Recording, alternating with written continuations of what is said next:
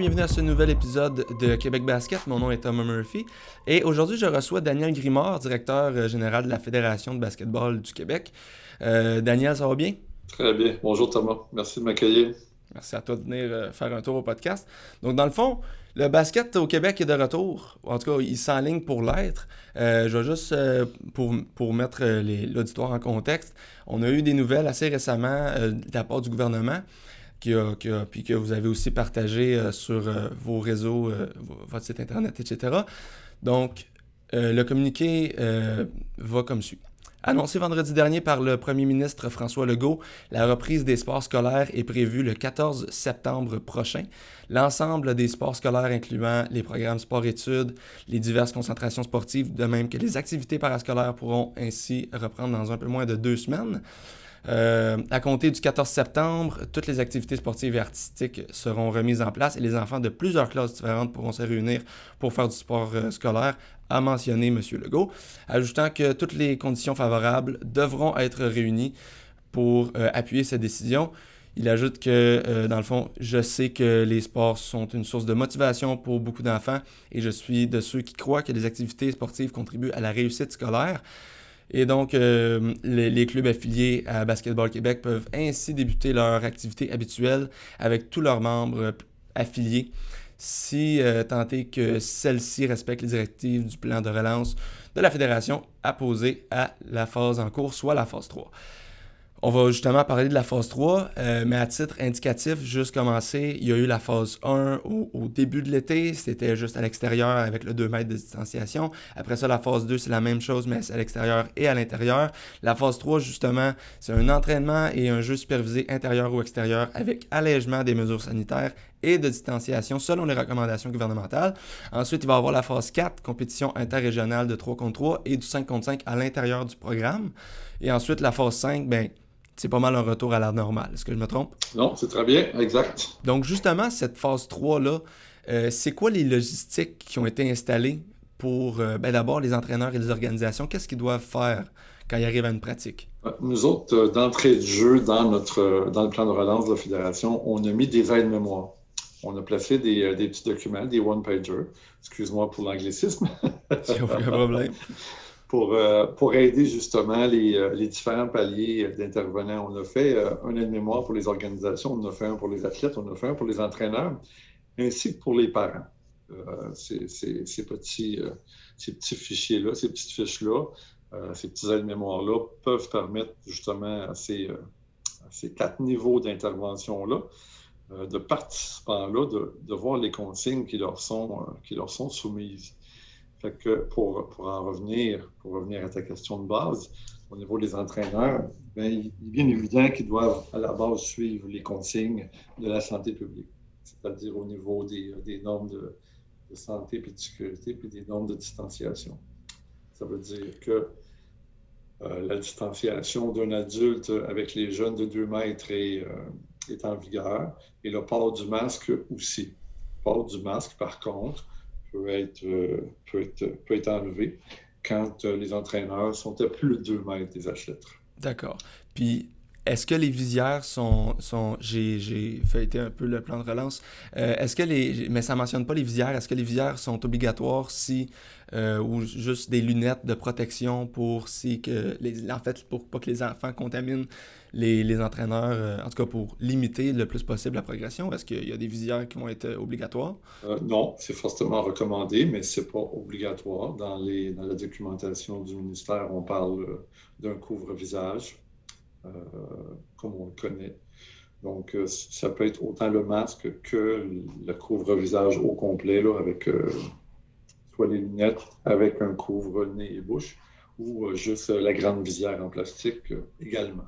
Et euh, ben, j'imagine que ça prend euh, quelque, en quelque sorte quelque chose qui va, euh, si jamais il y a une, une urgence, que l'organisation ou les entraîneurs vont devoir réagir rapidement, il y a quelque chose qu'ils vont devoir faire, il y a quelque chose qu'ils doivent prévoir, j'imagine. Oui, exactement. C'est stipulé dans notre, dans notre plan de relance. Donc, si jamais un jeune était démontré des signes durant l'entraînement, il faut garder en tête que chaque jeune chaque participant, avec son parent, doit remplir euh, le formulaire d'autodéclaration avant de pouvoir participer à, une activité de basket. Et euh, qu'un jeune qui démontre des, euh, des symptômes avant de se présenter à l'entraînement doit être retourné chez lui. Ça, c'est fondamental. Si jamais durant une activité de basket, un participant démontrait des, euh, des symptômes, à ce moment-là, il doit être isolé. Les parents doivent être contactés immédiatement et euh, le responsable du plateau de l'entraînement doit également euh, contacter euh, un des, des, centres de services de la santé publique pour lequel on met les, les liens et les, les coordonnées sur notre plan de relance. D'accord. Justement, les parents, euh, eux autres aussi, ils ont, tu l'as dit, en fait, ils doivent remplir un formulaire d'autodéclaration. Euh, ils doivent aussi porter un masque. Euh, est-ce qu'il y a d'autres mesures? Est-ce que j'ai vu, en fait, dans, dans, pas mal tous les autres sports, il y a un formulaire de reconnaissance de risque aussi, en, en plus de, de, du formulaire d'autodéclaration. Euh, mais c'est quoi en fait le formulaire d'autodéclaration? Le formulaire d'autodéclaration vient, vient dire à la personne responsable si, si, le, si, le, participant a déjà eu des symptômes, s'il a déjà côtoyé des gens qui ont eu des symptômes, si présentement il est en santé et euh, qu'il reconnaît euh, les risques de participer à une activité présentement durant cette période de pandémie. Puis les joueurs, eux, est-ce que pendant qu'ils jouent, on s'entend qu'ils ne doivent pas porter de masque. Mais à part ça, est-ce qu'il y a d'autres.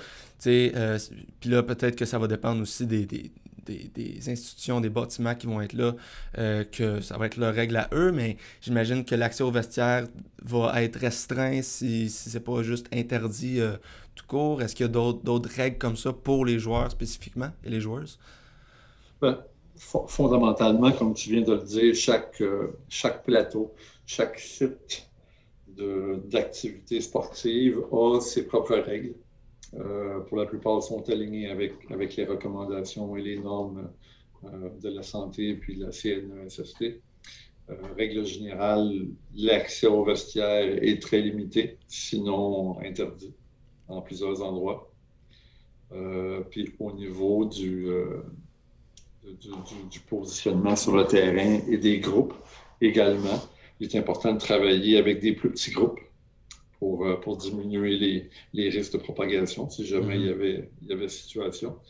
Puis euh, pour, euh, pour, être en mesure aussi de garder, étant donné qu'en basket, on se partage un ballon quand on rentre dans les exercices plus, plus, mm-hmm. collectifs. Fait que pour s'assurer que le même ballon n'est pas, pas partagé par l'ensemble des participants. C'est pour ça qu'à la phase 3, on est rendu à une compétition de 3 contre 3. Ça veut dire que ça, ça, ça l'explique qu'on peut donc aller avec, euh, avec des sous-groupes jusqu'à 6 participants. Puis, mais justement, les joueurs, ils vont être d'une certaine manière euh, restreints euh, par du 3 contre 3. Ils ne vont pas faire de 5 contre 5. À quel point ces logistiques-là vont nuire au développement des, des jeunes joueurs et des jeunes joueuses? Ben, nous autres, on pense qu'au contraire, ça va favoriser leur développement. On ne pense pas que ça va leur nuire. Euh, c'est sûr qu'à 3 contre 3, même, même pour les éléments tactiques, euh, on voit une bonne partie quand même des, éléments tactiques applicables en 5 contre 5. C'est sûr que quand on rentre dans les spécificités, bon, le défensif de zone, ces choses-là, bon, ça, ça devient plus approprié pour le 5 contre 5 mais euh, une, grande partie des, des, fondements collectifs sont quand même vus en 3 contre 3. Au niveau individuel, au niveau de l'enseignement des habiletés individuelles, ça va être un excellent moment de venir renforcer cet aspect-là du développement des athlètes, au même titre que le développement physique, psychologique, social mm-hmm. euh, au niveau des athlètes. Moi, je pense qu'au contraire, ça va permettre de développer des, des, des, joueurs et des joueuses qui vont être mieux, euh, qui vont être mieux outillés qui vont être encore plus outillés comme individus et comme athlètes en basket. D'accord. Mais on s'entend que les règles de, de 3 contre 3 qu'on va, qu'on va coacher, qu'on va, enseigner dans les pratiques qu'on fait en ce moment au Québec, c'est pas nécessairement les mêmes. En fait, c'est pas les mêmes règles de 3 contre 3 qui sont applicables, euh, mettons, pour la FIBA. Parce que la FIBA a des règlements assez clairs. Est-ce que ça, va être les mêmes règlements ou ça va être des règlements plus adaptés que c'est, comme du basket, comme d'habitude, mais c'est, s'il y a juste trois joueurs par équipe? Non, ben, effectivement, je pense que c'est un bon point. il, a, fallu qu'on fasse une adaptation de la réglementation pour, pour être en mesure de respecter les normes, les normes de la santé publique. Deux, ben, un élément qui était important, c'était vraiment au niveau des contacts accidentels et sporadiques. Mm-hmm. Euh, sachant que si, si on le fait, euh, les parties de 3 contre 3 telles que la réglementation de FIBA le, propose, euh, donc les joueurs auraient eu le droit au niveau tactique de faire des écrans, de faire des écrans sur le porteur de ballon, de faire des écrans plus loin, ce qui aurait créé des contacts répétés et euh, où il y aurait eu des, concentrations de trois, quatre joueurs plus régulièrement. Hmm. Euh, donc, dans notre réglementation, effectivement, on a éliminé les écrans, on a éliminé les, euh, je vais le dire en anglais, mais les dribble end-off. Hmm. On, a, également éliminé dans, le jeu à 3 contre 3 en cette période de pandémie, le jeu dos au ballon. Parce qu'on comprendra que quand un joueur offensif euh, excusez pas dos au ballon, mais dos au panier. Quand un joueur offensif se place dos au panier, que le ballon en défensive, on va chercher à avoir un contact régulier, même avant que le joueur ait le ballon. dans le but d'éviter tous ces contacts-là, en tout cas les diminuer le plus possible pour pouvoir faire de la compétition, il a fallu adapter la réglementation et des règles de jeu. En défensive, on a également mis une, règle de pas plus de trois secondes euh, dans la clé pour être en aide justement pour favoriser le jeu un peu plus à un contre un, puis les actions qui vont mener à des euh, à, de l'isolation sur un côté ou qui vont mm-hmm. favoriser les actions pour les joueurs qui sont un peu plus euh, un peu plus outillés au niveau technique et athlétique. Oui, euh, malheureusement, il y a j'ai l'impression, peut-être que je me trompe, mais j'ai l'impression que il y a plusieurs jeunes joueurs qui, peut-être qui viennent juste de découvrir le basket, euh, juste avant la pandémie, puis que, euh, comme dans n'importe quel sport, c'est pas juste au basket, mais que leur, goût de jouer va être euh, affecté un peu, ça va moins leur tenter de jouer. Puis c'est dommage parce qu'on voyait une, une, croissance de la popularité du basket depuis quelques années au Québec. à quel point à quel point tu as peur que ça, la popularité du Québec, la, la popularité du basket s'estompe au Québec à cause de la pandémie? Écoute, je pense que c'est la réalité de tous les sports, pour commencer. Dans tous les sports, autant au hockey, au baseball, en cheerleading, peu importe le sport, dans les sports de combat encore plus, ils font juste mm-hmm. commencer aujourd'hui. Je pense que tous les sports, ça va faire partie de nos défis. Mm-hmm. Par contre, je crois que les jeunes qui étaient dans des sports, qui là, bon, pour plein de raisons, euh, perte de motivation, perte d'intérêt, ou bon, ils trouvent que la game est plus pareille, des choses comme ça, vont peut-être abandonner leur sport. En hockey, ça a été pareil avec l'adaptation des règles qui s'en viennent en hockey. Il y a probablement euh, plusieurs garçons, plusieurs filles qui vont dire Bah, ben là, tant que je joue au hockey comme ça. Au baseball, cet été, ils l'ont vu, au soccer aussi. Par contre, je pense que ça va être un mouvement. Ça va être un mouvement d'un sport à un autre il y, a, plusieurs jeunes qui vont vouloir découvrir le basket. Si je me rappelle bien, c'est quand le beau temps a commencé à arriver au printemps, euh, moi, en tout cas, dans la région où j'habite, dans, les bases Florentides, il y a comme poussé beaucoup de paniers de basket sur les hmm. terrains, puis sur, euh, les, dans, les entrées de garage, puis sur le bord des rues, puis assez qu'à un moment donné, même, il y a un de mes, euh, de mes coordonnateurs, un de nos coordonnateurs de la fédération, pour le nommer, Georges, qui, me dit Dan, j'ai essayé d'acheter un panier pour, euh, pour mes enfants, puis il n'y en a plus nulle part. Canadian Tire, Costco, il n'y a plus de panier de basket. Fait de là à dire qu'on risque de perdre beaucoup de jeunes, ça va peut-être ralentir euh, la croissance, c'est vrai qu'on voyait depuis plusieurs années. Le temps va nous le dire. Le temps va nous le dire. Là, les inscriptions commencent dans les clubs. On va voir c'est quoi les réponses. On va voir comment c'est. Euh, les inscriptions dans les écoles vont commencer dans, quelques semaines, en tout cas après le 14, mm-hmm. ça c'est bien évident.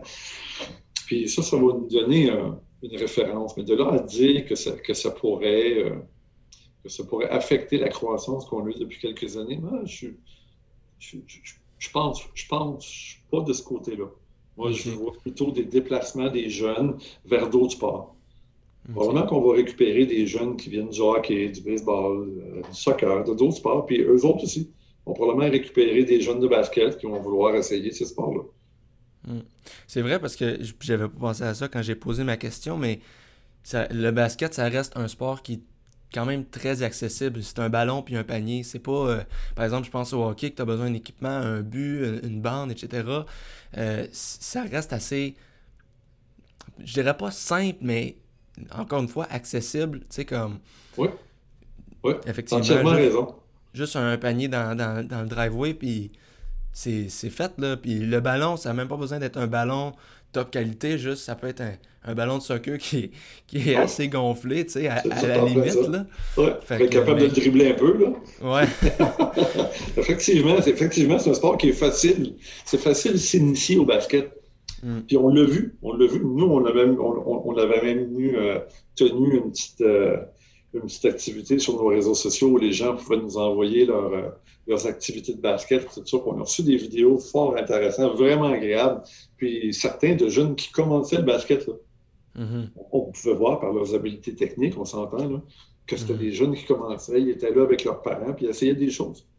Je pense que, au, pas au contraire, mais je pense qu'on va. une nouvelle clientèle qui va arriver au basket. Tu sais, c'est. Je disais, tu as besoin d'un ballon puis d'un panier, mais même le panier, tu sais, si tu veux juste pratiquer ton dribble, tu as juste besoin du ballon, tu sais.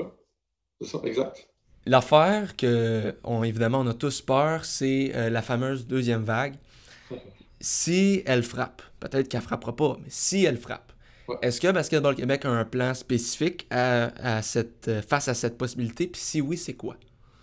Ben, faut, au départ, il faut comprendre que le plan de relance de la Fédération a été construit en fonction des conditions puis des normes mises en place par la santé publique le hmm. gouvernement du Québec, là, avec les annonces faites par, euh, par, Mme Isabelle Charret, la, ministre déléguée au sport. Hmm. On a dans notre plan de relance cinq phases. Comme, comme, monsieur, euh, comme le premier ministre Legault le dit souvent, si on est obligé d'arrêter puis de reculer, on, on, va tout le temps reculer à la phase précédente. celle qui est précédente hmm. ne fait pas parce qu'il y a encore trop d'interaction, on va reculer à la phase précédente on pense que les outils sont déjà en place, étant donné qu'on l'a vécu dans une croissance hein, jusqu'à aujourd'hui à la phase 3. Mm-hmm. On pense que si on arrive à une décroissance, on va reculer dans le cadre du, euh, plan qu'on a déjà en place parce que je pense qu'il est adéquat là, puis qu'il est fait, euh, il a été construit dans ce sens-là en tout cas. Puis au début de la pandémie, est-ce qu'il y a comme un élément euh, mettons, dans la gestion de la crise, qui, apparaît pas, qui, apparaissait pas comme un si gros défi à la base, mais qu'après réflexion, ce fut un gros défi? Ben, la plupart, ben, toutes les ligues scolaires n'ont pas pu tenir leur, leur, finale régionale, les finales provinciales. Hmm. ça, c'est venu, c'est venu, euh, venu faire comme un croc en jambe, si tu veux, à, à toute la préparation, d'une équipe, d'un entraîneur, des jeunes, d'avoir hâte d'arriver à cette période-là. On était quand même très près de cette période-là. Mm-hmm. on était à quelques jours de cette période-là. Puis de voir que cette situation-là, qu'on a vécue radicalement à partir du 13 mars, est venue mettre un arrêt à tout ça. Je pense que, en tout cas, de mon côté, puis de notre côté de la Fédération, on a reçu beaucoup d'appels dans les semaines qui ont suivi sur qu'est-ce qu'on va faire, qu'est-ce qu'on va dire à nos jeunes, euh, comment on va garder nos jeunes motivés pour être capable de les ramener après. Mm-hmm. C'était surtout dans ce sens-là. Au niveau sportif, puis au niveau social. Au niveau social, on l'a vu, toute, la province a été en, pause durant 6 à 8 semaines. Il n'y avait plus rien, puis on ne bougeait pas, tout le monde restait à la maison. Puis... Mm-hmm. Ça, je pense que c'est devenu, ça a été universel, c'est pas juste nous autres de toute façon. On, a, eu comme pas le choix. c'est comme ça, c'est ça. Mais je pense que le, fait que les équipes, que les jeunes n'aient pas pu jouer leur, finale. Au niveau de la fédération, on a été chanceux. On avait eu le temps de jouer les finales du, euh, circuit basketball Québec, qu'on finalise toujours la, semaine, euh, le week-end avant la semaine de relâche. Mm-hmm. Les catégories euh, Benjamin à juvénile. Fait que les autres avaient eu le temps, ces équipes-là, ces athlètes-là avaient eu le temps de se rendre jusqu'au bout du processus. Par contre, on n'a pas été en mesure de le faire pour les plus jeunes, pour les mini et les novices.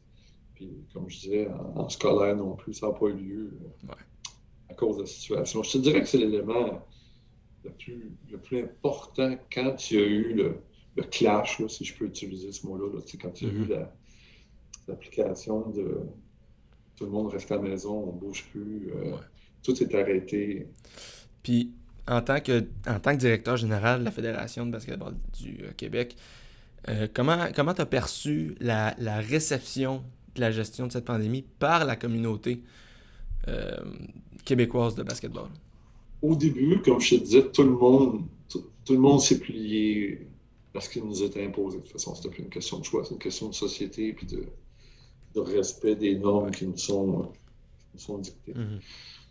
Puis là, les mois ont commencé à avancer, puis là, on a commencé à avoir des ouvertures. Puis là, il y a eu des annonces qui ont été faites en mai, en juin. On a commencé à avoir des ouvertures dans d'autres sports. Puis c'est là que la, que la, que la gestion de l'interprétation de l'information a commencé. Mhm. C'est bien sûr que les gens peuvent se poser des questions. OK, le basket, nous autres, on peut commencer quand? Puis si tu te rappelles, quand quand au début des annonces faites euh, au niveau sportif, euh, Mme Charest, dans, tous ses points de presse, quand elle comparait les sports, elle disait tout le temps, en exemple, le basket, ça ne recommencera pas demain. Parce que le mm. basket, c'est un sport de contact, c'est un sport à l'intérieur, c'est un sport où les interactions se font en opposition directe, ces choses-là. Fait que ça, ça créait beaucoup d'insécurité. Mm c'est là qu'on a amené les gens vraiment à se concentrer sur notre plan de relance, puis que nous, on était pour s'ajuster, puis s'adapter, puis, évoluer avec ça. Puis là, l'été s'est bien passé, on a eu le droit de faire quelques événements. On a eu quatre événements de. On a eu quatre tournois de 3 contre 3 qui se sont fort bien déroulés. Euh, à ce que je sache, il n'y a pas eu de cas euh, d'annoncer dans aucun de ces événements-là. Les participants ont beaucoup, amené, euh, beaucoup aimé leur expérience, puis les organisateurs aussi. Euh, ont, développé des stratégies en lien avec les normes de la, santé publique, des installations où ils étaient, où ils ont été en mesure de contrôler le nombre de personnes dans leur environnement, dans les, dans les bâtisses dans les installations. Ça s'est vraiment fort bien déroulé. Puis là, avec la rentrée scolaire, bien là, on est à un autre niveau. Mm. Là, c'est, l'interprétation de la compétition en 5 contre 5. Quand est-ce qu'on retourne à 5 contre 5? Quand est-ce qu'on va pouvoir faire du 5 contre 5? comprendre que le 3 contre 3 est maintenant une compétition reconnue. Mm-hmm. C'est un sport reconnu maintenant, le 3 contre 3. Ça va être aux prochaines Olympiques. Tout à fait.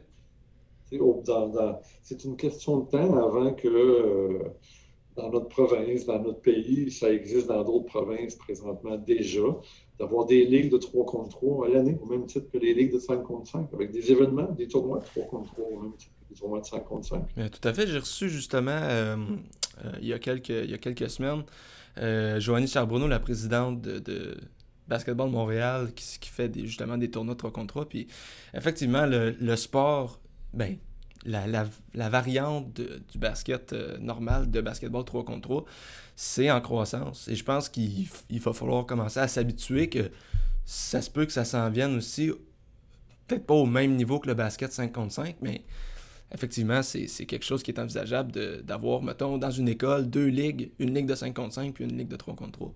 Exact, exact. Les jeunes, les, les, athlètes, ils, vont. C'est une question de temps avant qu'ils fassent un choix. Avant qu'ils fassent un choix de jouer du 3 contre 3 ou de jouer du 5 contre 5. Mm-hmm. Les deux, les deux types de, de compétition sont fort agréables. Je ne sais pas si tu as vu la compétition l'an passé du World Tour à Montréal, mais le niveau de jeu du 3 contre 3 peut être fort intéressant. Là. et les habiletés que ça prend pour jouer du 3 contre 3, euh, c'est c'est ça, c'est quelque chose autant physique que technique. Mais euh, c'est ça, c'est une autre partie, c'est une autre game. Mais ça, fait, ça, fait, ça va maintenant faire partie du, paysage du basket. c'est peut-être une opportunité qu'on a présentement de, pouvoir le développer, pouvoir initier nos jeunes, les jeunes du Québec au 3 contre 3. Puis quand ça 5 contre 5 va revenir, les organisations feront les choix qu'ils voudront, puis les jeunes aussi. Mais nous, on va continuer à avoir une offre de service en 3 contre 3 puis en 5 contre 5. Hmm. Daniel, euh, la question qui tue. à, quand peut-on espérer un retour à la normale si on peut, on peut avoir un retour à la normale? Bon, je, vais commencer par ta deuxième question, OK? D'accord. Un jour, il y aura un retour à la normale. Yes! J'en suis convaincu. Ça va arriver. Quand, ça par exemple, je ne suis pas capable de répondre à ça, puis ça ne dépend pas de nous autres. Hmm. Ça, ça, dépend des normes qui sont soumises par la santé publique. D'accord. La santé publique va dire que la distanciation, euh, euh, on n'a plus besoin quand la santé publique va dire euh, les contacts physiques plus, plus permanents, qui ont une plus longue durée, sont permis. Nous autres, ça va nous permettre d'avancer dans ce sens-là. Ce qu'on a entendu hier pour les sports de combat, je pense que c'est un pas dans cette direction-là. Mm-hmm. Les sports de combat, on parle de position directe, on parle de contact physique. Par contre, ils sont encore en petits groupes. Hein. Hier, on a entendu des petits groupes de quatre ensemble, pas plus. Les gars-là, ça s'en vient pour plus tard. Mais ça, c'est surtout pour le côté professionnel, mais au niveau amateur, ce qui nous ressemble plus, mettons. Euh, on parle encore de petits groupes, de groupes restreints, de contrôle des conditions euh, hygiéniques, puis de santé, puis de sécurité. mais c'était un, pas dans, un pas dans la bonne direction pour le basket qui est annoncé là. Excellent. Donc, dans le fond, il faut juste être patient. Exact. Exact. Puis profiter de ce qu'on a présentement, profiter du, profiter du, du, 3 contre 3, puis se développer comme entraîneur là-dedans, apprendre à comment entraîner ça. Pour les athlètes, apprendre à comment jouer cette, cette game-là. Puis les parents, ça va être encore plus excitant pour les parents parce que les enfants vont chaud au ballon encore plus. Ils vont avoir des opportunités de marquer des points encore plus. Les jeunes vont être beaucoup plus impliqués dans le jeu. à 5 contre 5, on ne se compte pas d'histoire. On a tout le temps un ou deux, une séquence sur deux qui ne touche pas au ballon pendant tout. Là. Mm-hmm touche pas au ballon du tout. À 3 contre 3, tout le monde va toucher au ballon. Hein. Mm-hmm. Fait qu'au niveau de, de, la game, de la partie, de, l'engouement qu'il peut y avoir autour de ça, moi, je pense que ça peut être très, très positif. Puis euh, ça peut être. Ça, je pense que c'est une opportunité qu'on a de découvrir le 3 contre 3. Mais pas au détriment du 5 contre 5. C'est juste le 5 contre 5 qui va venir un peu plus tard, quand ça sera le temps quand on va lui donner la permission, je vais le dire comme ça, de pouvoir faire du 5 contre 5. Hmm. Pour le moment, on est à 3 contre 3, puis il faut en profiter, puis euh, trouver ça agréable, puis rendre ça agréable. Daniel Grimard, directeur général de la Fédération de basketball du Québec, merci beaucoup d'avoir accepté l'invitation. Bien, merci à toi, Thomas. Ça, fut, euh, ça a été très agréable. Puis, euh, tu fais du bon travail. J'ai vraiment aimé euh, faire ça aujourd'hui avec toi. Puis, on va souhaiter, j'en suis convaincu, la même chose qu'on puisse continuer à faire du basket parce qu'on ne sait pas ce qui peut arriver. Hein. On peut avoir à reculer, mais euh, qu'on puisse continuer à faire du basket comme on est là, au moins à la phase 3, puis que la phase 4, la phase 5 arrive, euh, arrive prochainement. C'était pour aujourd'hui, chers auditeurs. Merci d'avoir été à l'écoute. Je vous dis à la prochaine pour un autre épisode de Québec Basket.